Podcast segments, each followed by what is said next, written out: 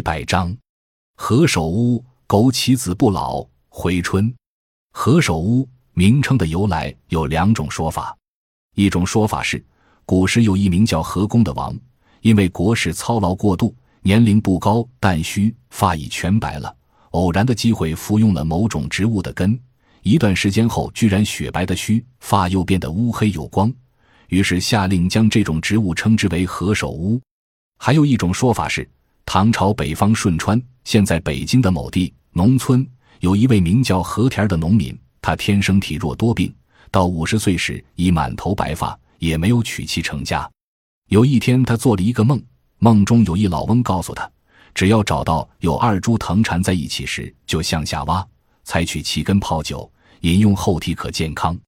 次日，他果然找到了此类藤，叶焦藤，并挖出了根。用以浸酒饮用，结果他的身体一天天的强壮起来，同时满头白发竟变得乌黑光亮，性欲也相当旺盛。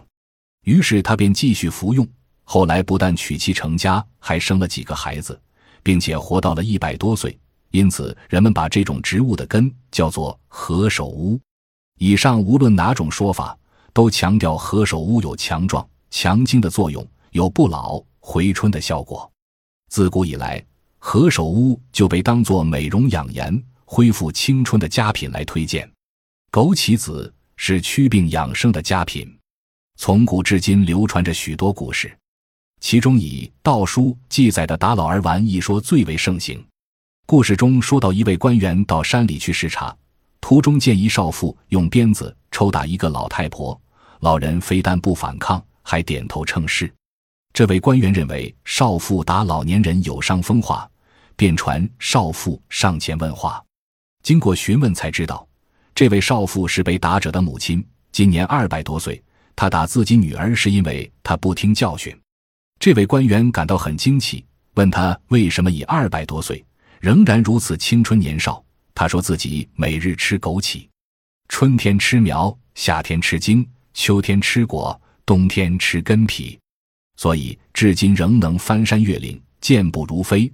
而这个女儿不肯吃枸杞，所以身弱体衰，责打原因就是为了此事。直听的官员张口结舌，这当然是夸大其词的传说。